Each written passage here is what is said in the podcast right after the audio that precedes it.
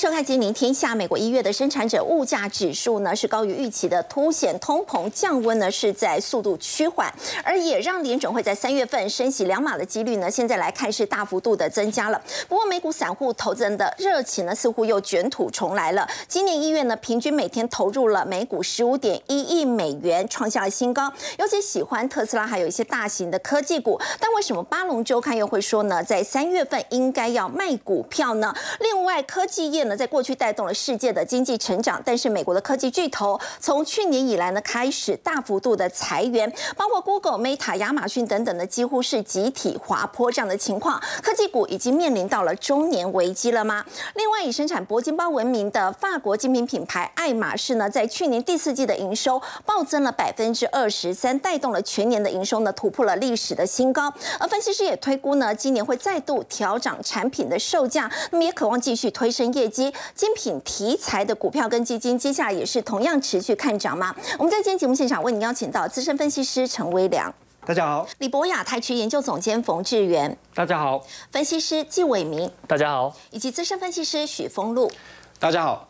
好，未来我们看美国联准会呢，现在在三月升息两码的几率提高了，但为什么在最近美股的这个散户呢是持续在加码买进的？但为什么巴龙周刊又说三月应该要买股票？哦，最近其实市场专家呢纷纷开始预警啊，因为大家看到呢。股市的反弹一波，那明显的涨幅，那偏偏呢，散户不断的进场。可是呢，整个今年其实市场的基调并不是一个大多头，尤其呢，联准会目前来说已经越来越偏阴了。有几个官员哦，其实都提到，呃，以今年的终点目标来看的话，利率可能会升破五趴，甚至是来到五点五趴。那的确哈，我们观察就是说，呃，非 watch 的一个数据，三月份、五月份、六月份这几个接下来的月份来讲的话呢，联准会都可能会持续升息，而且呢。各升一码的几率，在三月份呢是啊大概超过八成，那这个不会太意外。但是呢，五月份呢还超过七成，啊到了六月份呢再继续升息一码的几率呢，也至少来看还有五成以上。所以这个跟年初时候大家的原本预期来讲，其实已经有蛮大的差距。因为呢，就像哈高盛跟美国银行最新的预测，最近也去做了调整。原本这两家银行呢都估计哦，今年整年度美国联准会总共只会升息两次。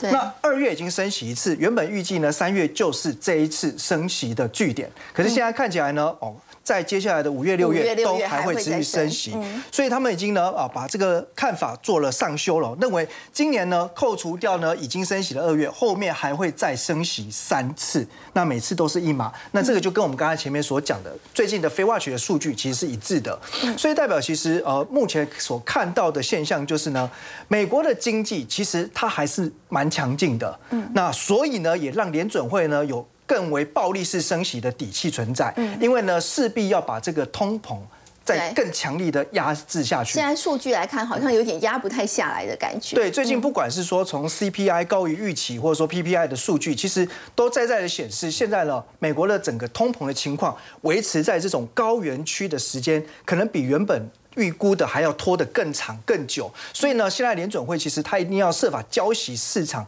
对于呢，呃，可能要终止升息，甚或是呢，在今年降息的这种期望值哦。那甚至在美国银行的策略师最近就提到，上半年的美国的经济是出现了不着陆的情况，也就我们刚才讲到的，经济数据其实都还是蛮强劲的。可是呢，大家不要从此认为说经济太平，然后股市呢。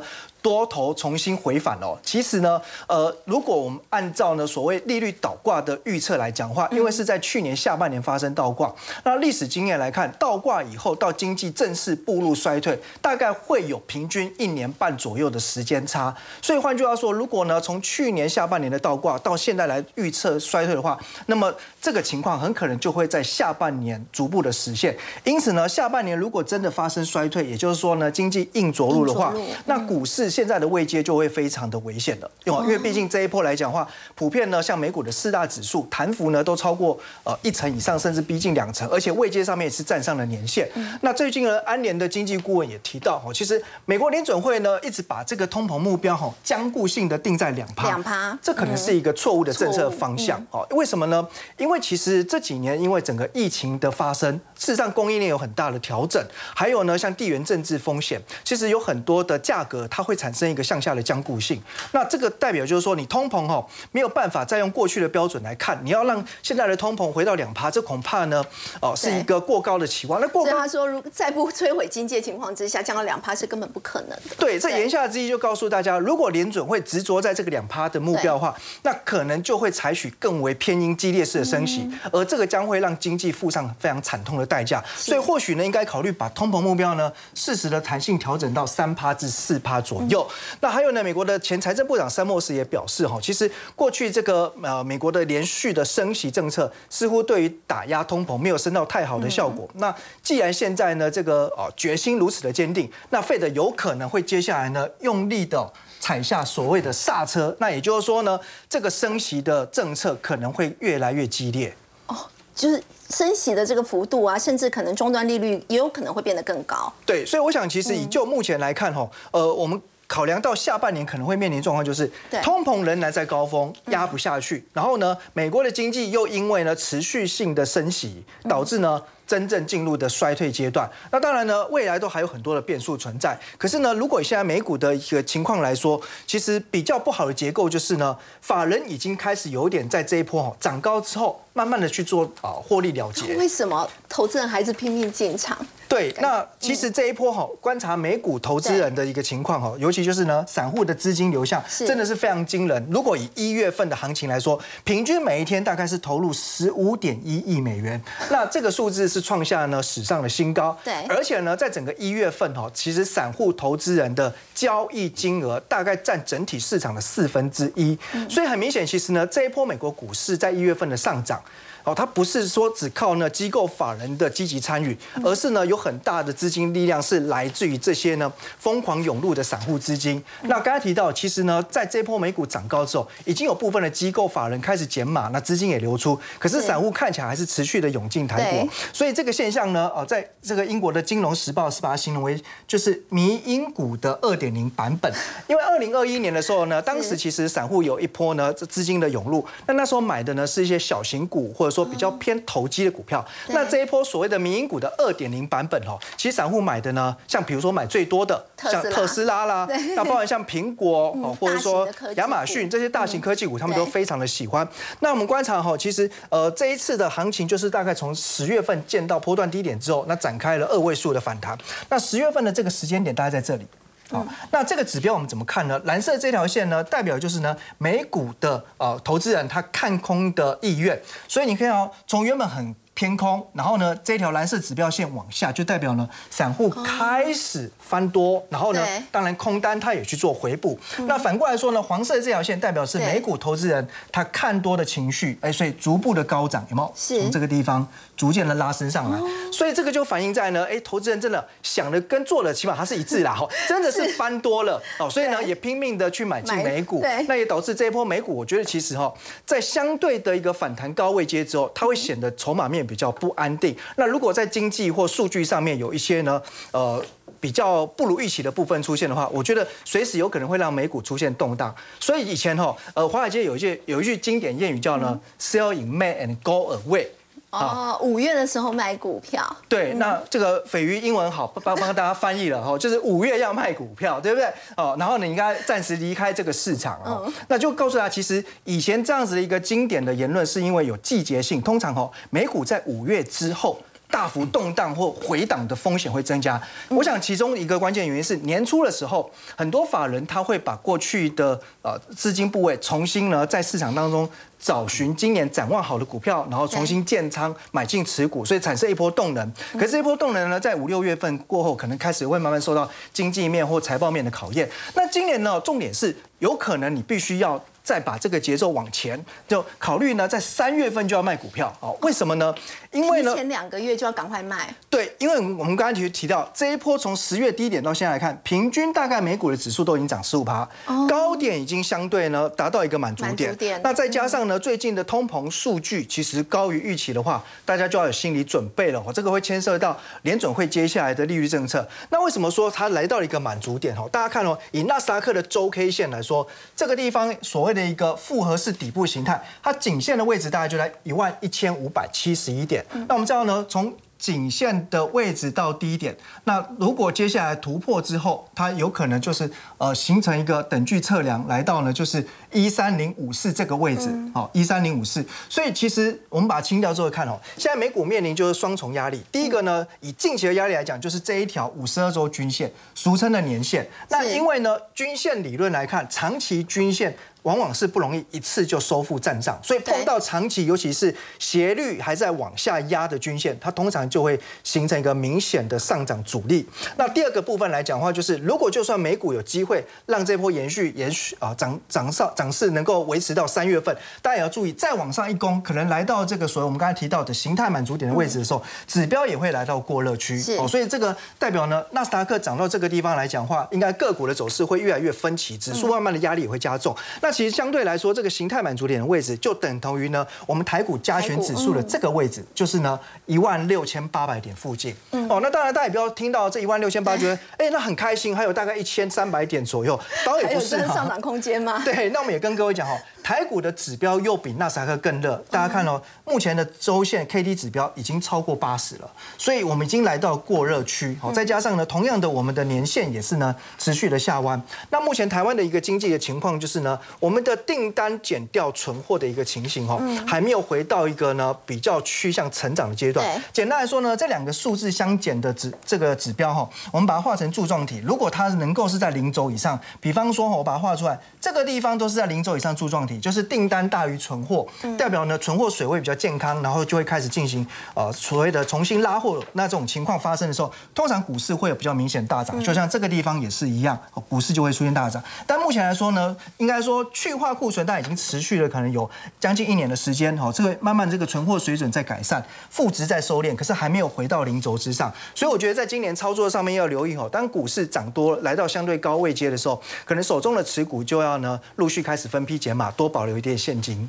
好，刚微良带我们看到呢，在美国联准会呢，有可能会在持续升息这样的一个情况之下呢，在最近美股的散户投资人确实在持续在加码。但是巴龙周刊也提醒，在过去呢，当时华尔街市场呢都认为五月要卖股票，不过在今年很可能会提前两个月，在三月很可能就是要卖出的时间点。不说到联准会的基准利率狂升，其实也带动了这个债券型 ETF，感觉上是有点麻雀变凤凰的感觉哦。要请教伟明，高债息似乎。不是变成今年。投资的一个主流，买气还比这个高股息还要更好。那么这个债券型的 ETF 到底要怎么操作？哎，我认为在最近，特别是在上个礼拜，我们看到了整个债券型的 ETF 爆出了历史的成交天量。这代表一件事情，代表投资朋友在现在这个阶段想要去买债券。那么其实债券 ETF 是一个非常好的投资工具。可是，在了解债券 ETF 要怎么定价之前，哎，我们还是要先回归来，它到底受什么样的因素影响？那么最重要的因素，当然我们在台。里面交易最多的一定是美债嘛，不论是要交易公债还是。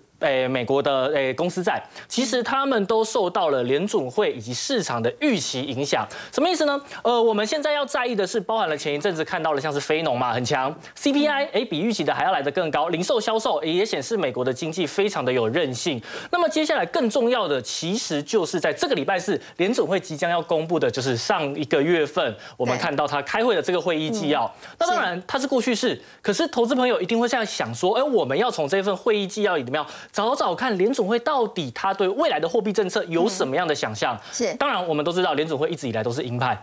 一直以来都是鹰派，我们必须要强调这一点，一直以来都是鹰派。可是这一波的台股，包含美股的上涨，就是市场认为啊，你联准会不可能把利率升到五 percent 嘛？对。他也认为在二零二三年底之前你要降息两码。嗯。可是随着这么多的经济数据一个一个出来，这个是铁铮铮的事实啊。是。所以这个东西改变不了的东西，那市场就只能开始调整他们的预期。所以刚刚我们看到了，魏长已经帮我们讲过了，哎，市场确实在这里对于升息的路径出现了一点点的改变。那么另外一个更重要的是什么呢？因为这个呃。是过去式了，未来是是二月二十四号礼拜五的，美国要公布的就是所谓的 PCE，核心 PCE 物价指数。没错，这个物价指数是联准会最在意的，比起 CPI，这个 PCE 其实更重要。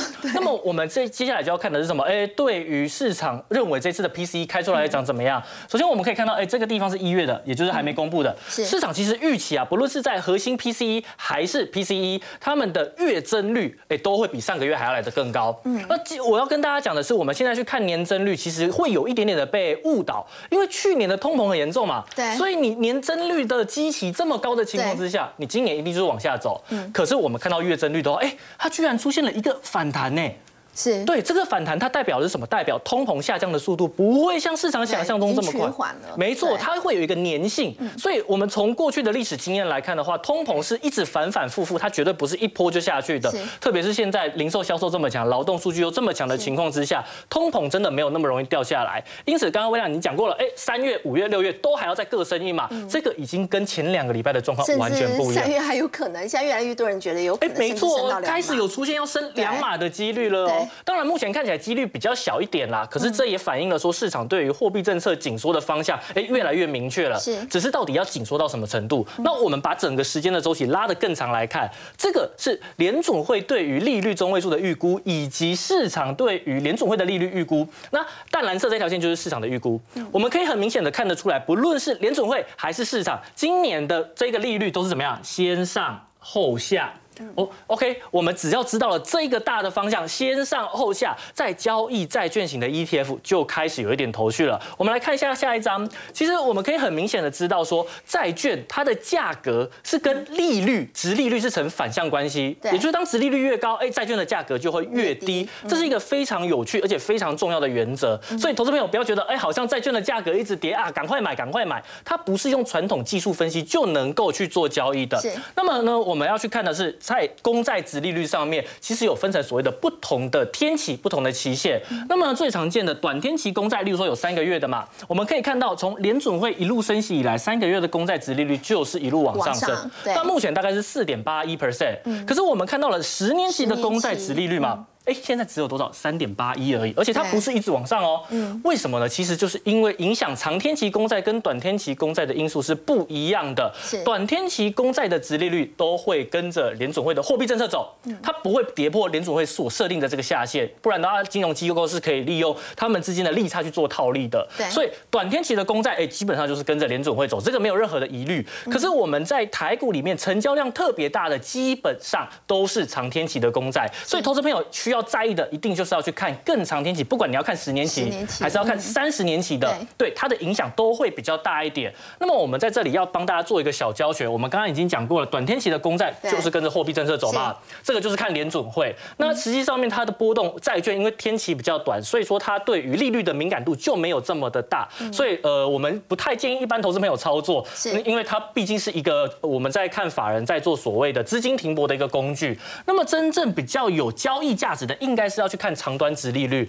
那么我们现在看到长端值利率，哎，三点八 percent 嘛，感觉好像很高了。大家看到，哎，好像它这个债券的价格也已经来到低档了。但实际上面，长端值利率有三个组成，第一个叫做通膨预期。我们对于未来，例如说我们这是二十年嘛，二十年以后这一个美国的通膨大概是多少 percent？来，这是一个数字。再来第二个叫做实质利率，没错，实质利率就是我们看到联储会的利率去控掉扣掉名目上面的通膨。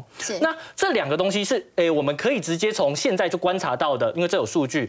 第三个没有办法被定价进去的东西叫做期限溢价。啊，期限溢价了，我们不要讲这么学术，讲的比较白话一点，就是今天我们买进了长天期的公债，我要求我想要。拿到多少的报酬率？对，那这个代表什么意思呢？我们讲结论，以结论来讲，现阶段虽然美债二十年的哎这一个价格已经来到了低档嘛，对不对？代表值利率其实是在高档的，因为两个是反关反反向关系。可是因为利率的组成里面有一个叫做期限溢价，当今天市场在预期通膨预期在往上走的时候，哎，那代表什么？期限溢价在下降，期限溢价了。白话来讲，到底债券便宜还是贵？所以它今天往下走，代表什么？代表债券现在其实并不算太便宜哦。是。因为当未来联储会要再做更紧缩的货币政策的话，那代表殖利率还有上行的空间。是。殖利率还有上行的空间，代表股价在未来可能还会再往下走一小段。但是我们要跟大家讲了，诶，我们以整个长线的周期来讲的话，确实这个地方是债券非常不错的长线相对低档。可是，在短线上面呢，我们今天投资朋友你可能还要再相对看看。那我认为今年的整个市场的交易状况应该是非。非常波动。债券型的这样的商品一定要列入自己的自选清单里面，因为我们讲了一个最白话的，今天就算你买进了债券，你说哦我价差我可能赚不了多少，可是毕竟它每年摆着的就是将近四 percent 的报酬率，这是无风险报酬。不会像去年可能股债同跌这样。几乎不太可能了，因为债券在目前这个位置上面，特别是长天期公债，我们不太可能预期到它的殖利率会飙到五 percent、六 percent，所以代表它相对的下档的空间比较少一点。是，那当然短线上面会有一些震荡，可是以长线投资的价值来讲，它毕竟每季都配息嘛。那你说在未来，哎，这个殖利率掉了的话，虽然我配息拿到比较少，哎，可是你的这个价格就上去了，你有利差可以赚啊。那在未来，如果这个殖利率真的要往上走，你说走到五 percent 好了，虽然价格会往下，可是你每一季拿到的利息，哎，又更多了。所以这样子债券型的 ETF 商品，它就变成是一个进可攻退可守。所以这也是为什么我们认为，哎，现现在投资朋友很聪明哦，他们知道要在这个地方开始去买债券了，那就是因为它有吸引力嘛。那确实，我认为在这个地方，债券的投资价值已经开始慢慢浮现。那么，只是投资朋友到底是要在什么时候开始进场布局？我认为比较好的交易策略，应该是慢慢的分批的把你的资金投入在里面，然后呢，你就随着这样子，哎，可能债券开始落地以后，我们在未来可以同时赚到股利，又同时赚到价差。好，刚伟明带我们看到了这个。债券的投资的这个价值呢，已经慢慢浮现出来。当然，最主要的原因就是美国联准会呢是持续在升息的。梦中的升息呢，对科技业的这个冲击呢，其实也是很大。在过去，我们说这个科技业它可以说是带动世界的经济成长，也带动了美国的繁荣。不光请教冯总监，美国现在很多的科技巨头从去年以来就开始在裁员，包括呢像是 Google、Meta、亚马逊等等，都有传出这样的消息。这是已经面临到所谓这个中年危机了。对，我想说人类的中年危机怎么样？就是头秃了。然后做什么事情都没有干劲，没有活力嘛。没想到呢，美国的科技巨擘呢，现在也开始出现了所谓的中年危机，而且呢，还发现说这些啊中年危机的企业可能会越来越短命哦。到底为什么会有中年危机呢？我们先来看一下，第一个史上最大的一个裁员。那么一开始的时候，斐鱼有提到，就像几个像 Alphabet。好，第一段的时候，威廉不是讲这些米股二点零吗？大家最喜欢买的 Google 母公司 Alphabet，在今年一月的时候裁员多少？一万两千人。好，Meta 呢，在去年十一月就先做了一万一千人。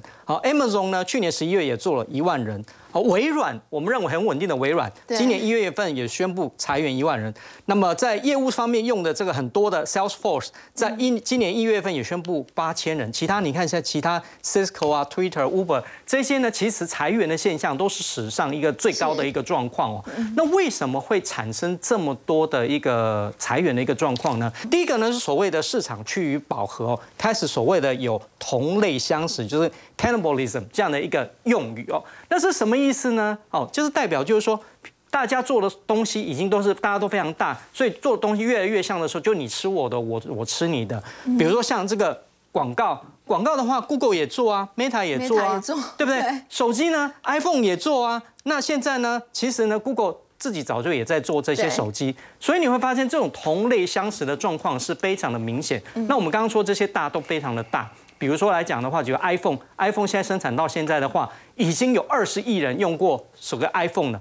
那你像 Amazon 的话，美国电子商务也有四成都是集中在这所谓的呃 Amazon 的部分。那么脸书更不用讲，就是每个月曾经最高峰呢有三十亿人在使用这个脸书，所以都是非常的大的。那么第二个呢，就是企业这种巨大化产生内部的危机跟文化的一个改变哦。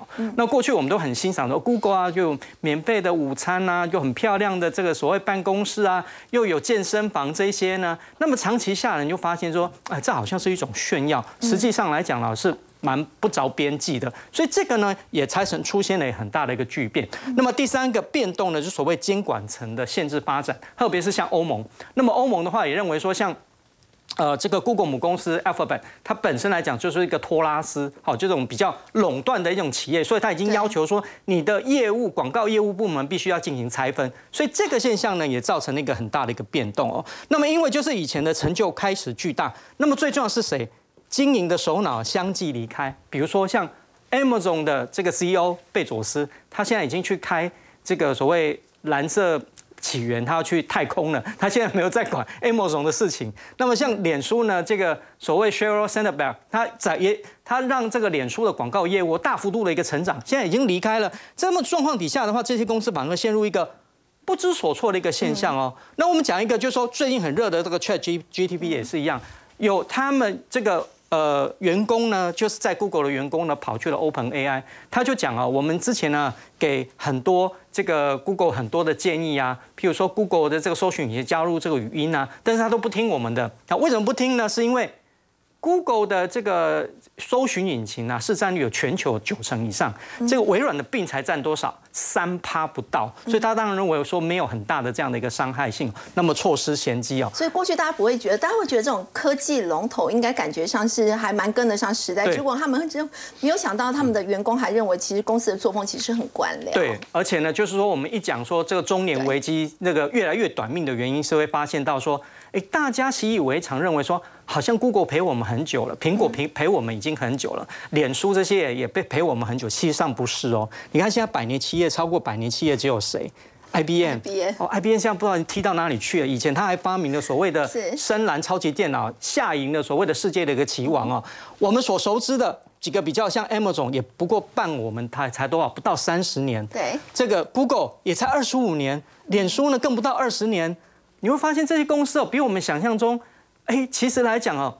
年轻很多，但是现在已经有危机了，所以这个就是很大的一个危机哈。那当然，我后面还要再看一下，就是说整个来讲的话，这一些大型企业面临危机之后呢，影响力也慢慢降低。就是 S M P 五百种股票的一个指数的一个市值哦，你会发现在最高峰的时候，这些绿色的部分呢是这些科技股哈，重量级的科技股，它们总和最高的时候曾经占百分之二十四。那你看这个整个下来之后呢，其实趋势来讲都有一个很明显下滑的一个现象哦。那么更重要的是在哪边？我觉得说整个创新能力，一个企业既然没有野心，好之后呢，你就会发现到就是说，他们整个来讲就会变得很老态哦。特别是在整个资本支出的部分，S M B 五百种指数，他们整体的一个资本支出哦，还大概说还蛮平滑的。可是你看这个科技股的部分呢？哇，下滑的非常的严重，代表就讲，我就砍砍砍，我不要再更新了哈。这个我呢，我觉得就是说，这个是在科技巨擘里面是蛮危险的一件事情。你一旦不创新之后呢，很快就会被人家赶过去。是。那么更重要的是什么？现在美国的保护主义抬头，拜登一直要我们要他们的人买这个 Made in USA 的东西哦，那不要跟人家合作。那原本的盟友还有哪些呢？包括欧洲啦、日本跟韩国，你不跟我合作，一直要买美国的东西。那以后干脆来讲，我也不要买你的东西好了。所以这种巨大的摩擦呢，可能未来来讲会让这些科技巨擘呢面临更大的一个中年危机。好，刚刚冯总监带我们看到呢，其实影响科技未来走势呢。非常重要的一个因素呢，其实也就是美中科技战。他刚刚所提到的，拜登现在呢是宣布要购买美国货的一个新规定。那么最主要是要帮助美国呢，可以跟中国大陆呢来进行竞争。而接下来，美国的这个商务部长雷蒙多呢，在二十三号呢将会发表演说，针对呢在去年所通过的这个晶片法案的部分呢，会说明详细的一个实施的办法。要请教封路哦，如果说美中晶片战持续的话，那么哪一个族群是受惠比较大？嗯，好，我想美国晶片法案这个已经从去年下半年就已经是吵得沸沸扬扬哦。这里面就要先去留意到这件事情哦，它要限制中国取得先进设备，本来它是一四纳米以上的，现在啊连一六纳米它都要多限制。对啊，所以这个会好到谁？这个就会好到我们国内这个 IC 设计的一个厂商。嗯，那我们来看一下，其实这就是我们在去年大家看晶片法上刚开始的时候，创意是不是呈现一个大跌？嗯。四星 KY 哇，它之前的客户在中国大陆是最大，飞腾哇，那个股票又来一次，而且都是跳空下跌。但你有没有发现，当市场上重新离心之后，发现一件事情：中国未来它如果要发展先进的一个晶片，它取得不了设备，它一定转而会找谁的来去做帮助？就是我们台台湾的业主。所以市场一离心完之后，你就看一下，从去年的十月底到现阶段，包括来到今天，创意的股价。创了新高，历史新高，而且它还超过了谁？四星 KY，一个站上一千块，一个已经跌破一千块。好，那他们的一个内容里面会有一些比较不一样，我等一下跟大家来提。然后再来有一个小创意之声的，好，这叫具有科技，哇，这个更彪。嗯，这从过完年，它是去年挂牌之后，从今年的一个低点不到百元来到今天，盘中又攻到涨停板。好，Risk。Five 这个代表股是金星科，背后大股东是联发科，那这个大家都清楚嘛。中国现在没有高阶的这个啊这个 CPU 可以去作用，它要用新的一个架构。再来就是 M 三幺高速传输界面，啊这个是 IP 股爱普最近股价也都创新高，你可以发现这个块整个族群都非常的整齐。那我把它分成两个部分，两个阵营，第一个是台积电阵营。创意、世星 KY 跟具有科技这三家都是 IP 是有被台积电认证。那所谓的 IP 股，也就是说，我们现在在做一个晶片的时候，你不会从头到尾全部做。这也像盖整个的一个城市规划的时候，你先把一个大的一个蓝图盖好，你只要删删减减、加加减减就可以。那这个就叫 IP，大家有这样的概念。那当然。子公司创意是它最重要的一个子公司嘛，所以它是最受惠。那这一波已经涨到一千块，那请大家请注意哦，一千元以上的一个创意，它的一个 CP 值就不会太高。好，那冲高创高，但是呢，这一波的行情什么时候会到相对的高点，你就看它的融资融券。嗯，好，因为刚刚两位的先进都有提到说，大概三月份啊。大家都比较属于要卖股票的时候，对不对？那为什么？因为其实融券也到三月、四月，大概就已经来到相对的高点。哦，这一波的一个反弹，台北股市里面很多公司是没有基本面的，它的基本面相对来讲是比较疲软，但是无稽之谈。对，无稽之谈。所以弹上来之后，它自然而然就会出现一些的一个哦，这边是有一些放空的力道，让它再往上走。好，那来到这里，这个是一千块的的这个。创意哦，这个是台积电的供应链，然后世星 KY 它也是台积电的一个认证，这一波也往上涨，它的一个题材来自于台积电今年成长的一个动能。嗯，我要先把这个提出来，是因为等一下我们会来看一下台积电，因为。为什么到美国市场补助最多不是生产嘛，不是研发嘛？那为什么会是晶片？哦，那原因是在于说台积电它的一个营收第一季是淡季，可是它未来有成长的是在所谓的 AI 跟 HPC，有成长的是在先进制程，然后具有科技，我们刚刚说它打入到台积电一二一六奈米，嗯，这个也就是现阶段啊，中国不能做的，具有它都能够做的。好，那从无到有，所以它是从价格最平的一个 IP 股往上走。是。那再来，当然这个就是我们刚刚所说的，呃，联发科的阵营、金星科这个 RISC-V，它是一个新的一个 CPU 的一个架构。那这个是中国没有的，它也可以避开美国的一个制裁。再就是高速传输，这个其实也就是 HPC。好，然后爱普的话，一直整合 IP 这个部分，其实先进封装这一个部分会是台积电未来。应该是五到十年最重要的一个啊，这个制成的里面一个很重要的要角，因为我们现在看到它即使有能力往三纳米走，往二纳米走，甚至往一纳米走，但我们知道这个机器设备非常昂贵。嗯。第二个，它晶圆的一个代工费用非常贵，所以一般能够在使用的的一个厂商是越来越少啊。可是你的一个晶片需求是越来越多。那你就可以透过用先进封装还有一直封装的技术，让它的一个啊这个成本下降，但效能一样可以做一个提升。好，那这是今天我们看的这些都是晶片法案的受贿。对，它基本上都是受贿。你刚刚提到台积电，台积电可以受贿吗？台积电其实基本上不受贿。嗯，好，为什么这么说？虽然说它有很多的一个资金，啊，它到美国设厂是美国说，哎，我给你给很多的一个优惠，很多的补贴，很多的一个呃这个呃补助。但是你大家先知道一件事情，它其实第一季里面它有先提，它现阶段它的一个资本支出，因为马上它今天有一个小的一个闭门会议嘛，好，跟摩根大通。那其中我认为这个资本支出，它去年就三百六十亿，那目前来看还是三百二到三百六，其实没有大幅度的提升。好，那就是市场已经预期过的东西，这个就没有让它做一个加分。是啊，再来。哦，它的一个 A 手机跟 PC 的需求在上半年是趋缓，不过有个好消息先跟大家报告，他自己本身有提，上半年基本上就已经打消库存，下半年就回温了。所以今年过完年之后能够跳空大涨的原因在于这里，哎，大家就想说，反正都是要打消库存，下半年会好。那它今年的一个上面的营收是负六到十 percent，整年度的话，全球的半导体应该是一个。年增是负四，对，那代工的话是负三，所以你说如果这样的情况，台积电今年的整体结构上半年有没有可能大幅度往上攻？哎，这边大概就可以思考得到。好，那他其他在讲的，包括三纳米的进程、二纳米的进程啊，都差不多。那美国亚利桑那州这边我还是要讲，它受限于成本跟供应链，其实对整体台积电来到美国去设厂这件事情，大家都认为不受益，但是必须做。好，你如果不然的话，他可能就会受到美国很多的一个限制，然后甚至于说他也没有办法代工美国很多的一个大厂，所以这是战略的需求。那我们来看一下台积电的影响。好，那台积电也是去年从十月开始嘛，因为你看中国大陆很多的晶片没有办法用的话，那他也没办法帮他生产嘛，因为他少了一个很大的客户。嗯，哦，大家都知道就是华为嘛，对不对？那他在这里面的话，也跌到的一个底部之后，晶片法案之后，他开始往上做一个强升。那本来就是大家都知道第一季不第一季不好，所以股价先提前反应了。但后来发现，原来一月份比市场预期的要好。啊，一月份营收公告出来有两千亿哦，那市场马上就在想，哇，那真的超级好，再加上八爷也有一路买嘛，就是一路往上攻。可过完年之后，当大家看到两件事情，哦，他自己法说有讲，第一个，我第一季大概就是五千多亿的一个营收，嗯，但是一月就两千亿了，那代表什么？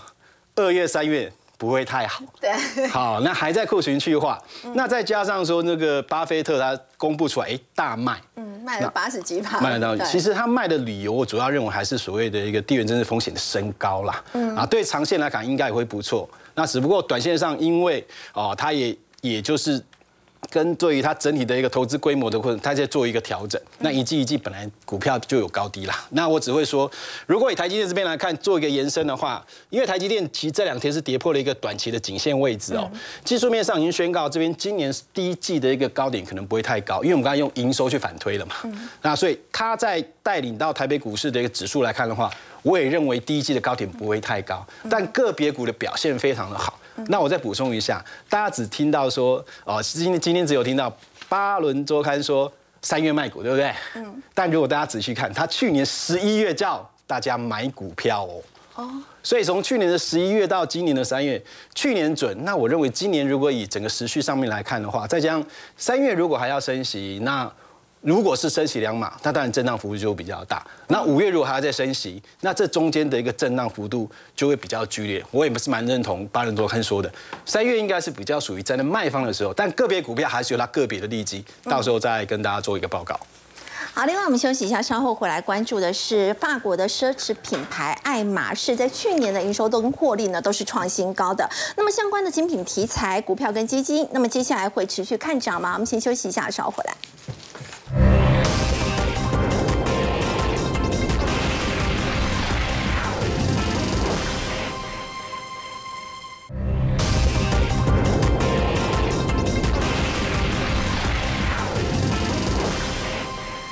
国的奢侈品品牌爱马仕呢，在去年营收获利都是创高的。那么公司说发给每一名员工呢，大概十三万多台币。其实微良不止爱马仕，包括 LVMH 啊、法拉利啊，也都缴出了相当亮丽的一个财报。对，刚才讲到了，其实这些就是所谓的奢侈品精品品牌。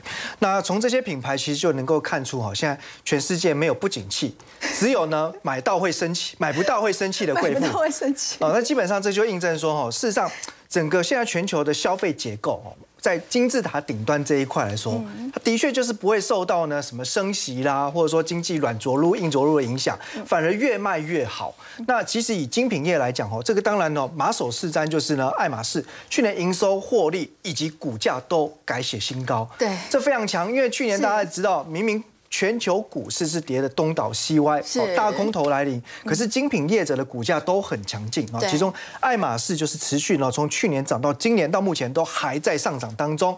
那我们观察就是说呢，它在去年哦几个重要的市场的变化，其中呢，因为在九月份的时候，在美国纽约的麦迪逊广场，它开了一个新的门市，那带动整个美国现在市场的销售也非常的好。这当然也跟了整个疫情之后，其实我觉得有很多的报复性消费的动能，就会反映在这些。精品业的上面，所以美国地区啊，在去年的营收是攀升了四十六趴，哇，这数字非常的抢眼。对，那欧洲地区呢，向来也就是精品业的重心哦，那也成长了二十一点五趴。至于说呢，亚太不含日本的地区呢，销售量也成长了三成以上。三成以上，哎，那当然我们可以知道哈，亚太市场呢，当然重中之重就是呢中国大陆哈。那明明中国呢，其实去年也是啊，这个利空消息不绝于耳，对啊，封城，然后呢经济下滑，可是呢在大陆对于精品业的需求来讲，其实是不受影响，因为呢，哦，并不是说呢，封城也要呢设法这冲出去买啊，不是，因为在线上的销售其实还是很热络的，是，所以大家对于这种精品业的趋之若鹜，你可以反映在就是说，你就算没有看到实体这个铂金包，没有摸到它，网络上看了你都愿意下订单哦。其实这个就知道，就是说，哎，去年的买气是不断的哦。那整体在这个呃它的一个销售策略上面来讲的话呢，今年呢，呃，预计就是会涨大概呢平均五到。十趴。那这个其实已经算客气了，因为呢，对照同业哦，像 LV，在过去两年，哦，二零二一、二零二二年这两年期间，LV 就涨了六次。而且呢，这个涨幅哦，甚至是高达两成以上。所以基本上来讲的话呢，全球现在精品业哦，透过就是呢，不管是说呃少量多样化的产品销售策略，甚至有时候呢部分的产品带有这种呢精致限量的饥饿行销，他越想买，越涨价越想买，现在也一直涨价。说实在的，这个呃 涨一层啊两层啊，对于呃贵妇哦这个口袋里的荷包来讲，其实是没有什么影响的哦。但是呢，你如果能够买到这些呢，哦更。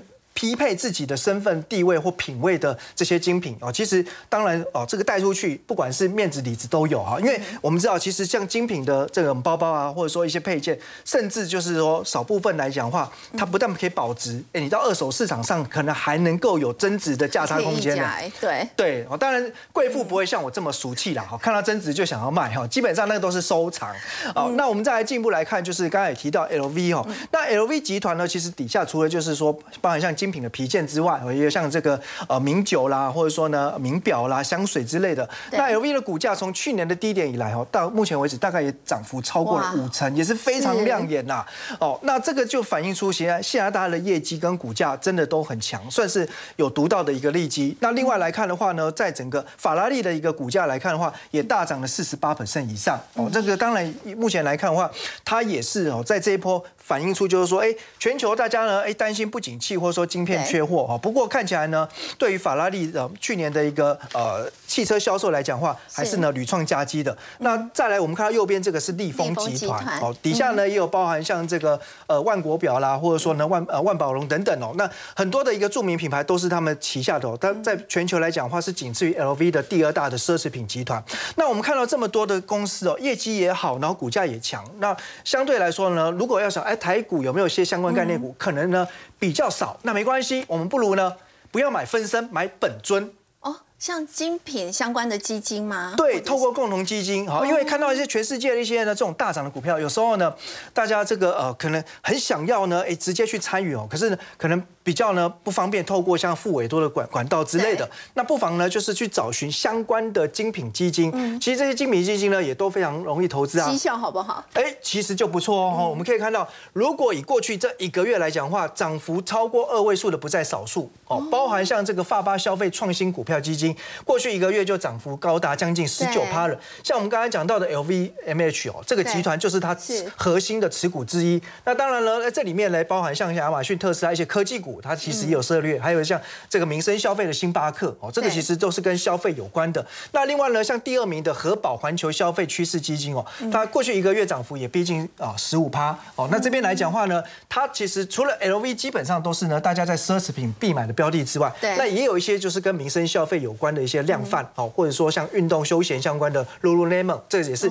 全球目前呢运动品牌股票市值第二大的公司。那包含后面还有像富达的消费基金啦。百达品牌基金等等，我就是有刚刚你提到的爱爱马仕，那还有一些饭店股哈，对，万豪、希尔顿，对，所以我觉得这些相关的股票来讲的话，呃，我们如果观观察过去这一年以来的走势，基本上都是呈现一个大多头格局。所以有时候如果你在个股的掌握上哈，比较觉得说难判断哪一个时间点好切入的话，因为怕它涨高的话，那我觉得透过像呃买基金的方式，因为可以一篮子去参与这些标的，那其实基金业也会适时的帮我们去做这个低买高卖的调整。所以我觉得相关的精品基金哦，在今年来讲的话，应该还有机会持续击败不景气，持续缴出获利佳绩跟股价强势的格局。好，刚刚微良带我们看到的是这些精品跟奢侈品的品牌呢，就算涨价呢，那么消费者呢还是愿意买单，也带动了这个股价的一个上涨。同样是有涨价题材的，还包括了有面板股。面板股呢，接下来这个需求到底如何呢？是不是真的已经从谷底翻身了？我们先休息一下，稍后来关心。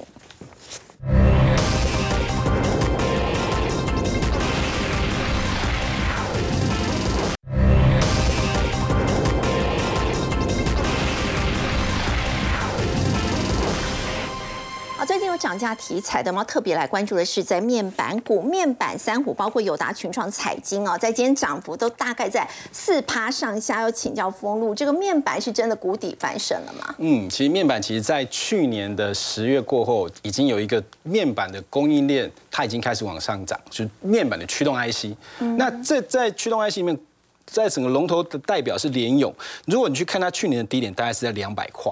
嗯，结果你看，它到现在整个面板的报价其实还没有全力的回升，它股价从两百到四百，已经涨了一倍。好，他们就是已经是提春江水转水暖鸭先知那一种，它会先涨。那它会先涨的主要原因还有这个是说，他们去年尽管景气不好。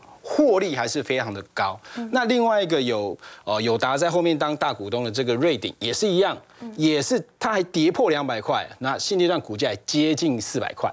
好，它明先涨上来之后，你才发现过完年之后。面板的友达、群云创跟彩晶才跟上来。好，那整个电动车，我想未来整个电动车，它一台车子里面，现在我们新的车子最大需求会来自于在车用。我认为是来自于车用，还有另外一个是，大家又要在想，明年又是奥运了。又准备要炒新的一个电视了，是对不对？OLED 的电视，然后这边接下来还有四 K 电视进展到八 K 电视，还会继续在进步。那未来还要从呃现在的 LED 电视改成什么 Micro LED，甚至于未来还有 Macro LED。那这个东西都是未来的一个啊这个发展的一个路径。那我们回过头来看好了，友达我想底部有爆出了一个这个巨量之后，整个底部完成，所以资金来了，股价反弹，他们是比较获利，今年上半年。比较不会出现，但我只只告诉投资人有一件事情：投资景气循环股、面板，他们是属于景气循环股，记忆记忆体是景气循环股，那一定要买在它获利最差的时候，只要它的报价一直稳，不跌了，股价通常已经涨十 percent 到十五 percent。可是如果涨十五 percent 到二十 percent，可是它股价如果还在季线附近的话，可以去做留意。那国内的一个车用面板龙头是在友达，那群创是因为。马上还有 M H 红海 M H 的一个啊的一个支持，所以它这一今年走的会比较强哦，因为它等于是说它车用的面板的一个比重会开始提升。我认为这些股票应该还有机会持续往上攻，就像我们刚才所说，时间可能 maybe 就到接近三月份的时间。好，不过我们先休息一下，稍后来关注的是在元月份的这个外销订单呢，是呈现了连五黑哦。那么台湾的景气是不是也要亮出了第三颗的蓝灯？那么接下来又要怎么观察？我们先休息一下，稍后回来。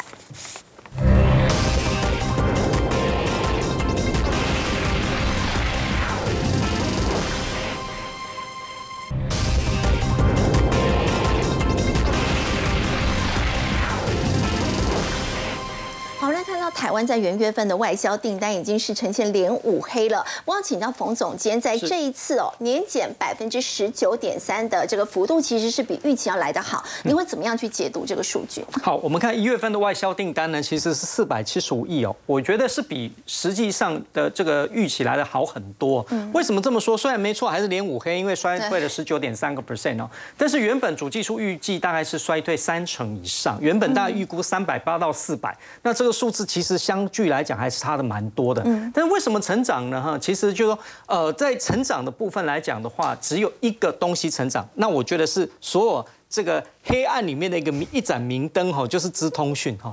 那么资通讯，对对对对。那么资通讯涨这个成长了九点八二 percent，我觉得是还蛮振奋的，而且终结了这个所谓的呃资通讯原本连连三黑的一个状况哦。但是我们还是要讲哦，整体来说的话，全球的终端需求还是没有明显的反弹哦。这个数字虽然比预期来的好一点，但是不是只是昙花一现？我觉得还要值得留意一个地方。第二个，我们看到就是陆港的部分哦，出现所谓的一个递延。的效应，因为这个大陆的部分在十二月开始无预警的一个解封，那感觉上应该是正常，呃，其他的一个厂商应该是正常运作了，但是呢，订单回流的速度其实是没有这么快的，所以我们还要持续留意一下这个递延的效应会不会慢慢的在后续的订单效应面显示哦。那其实呢，还有后面还有包括通膨。升息、俄乌战争跟美中科技战的部分，这几个很大的变数，其实在今年来讲都没有明显的缓解。好，如果后面联准会还有一个所谓的英式升息的话，那我觉得后面来讲还是会有这些持续变数的一个干扰哦。所以在景气对策信号的部分会在亮蓝，我觉得很有机会就是连三蓝。但是我觉得好的部分就是看这个资通讯的带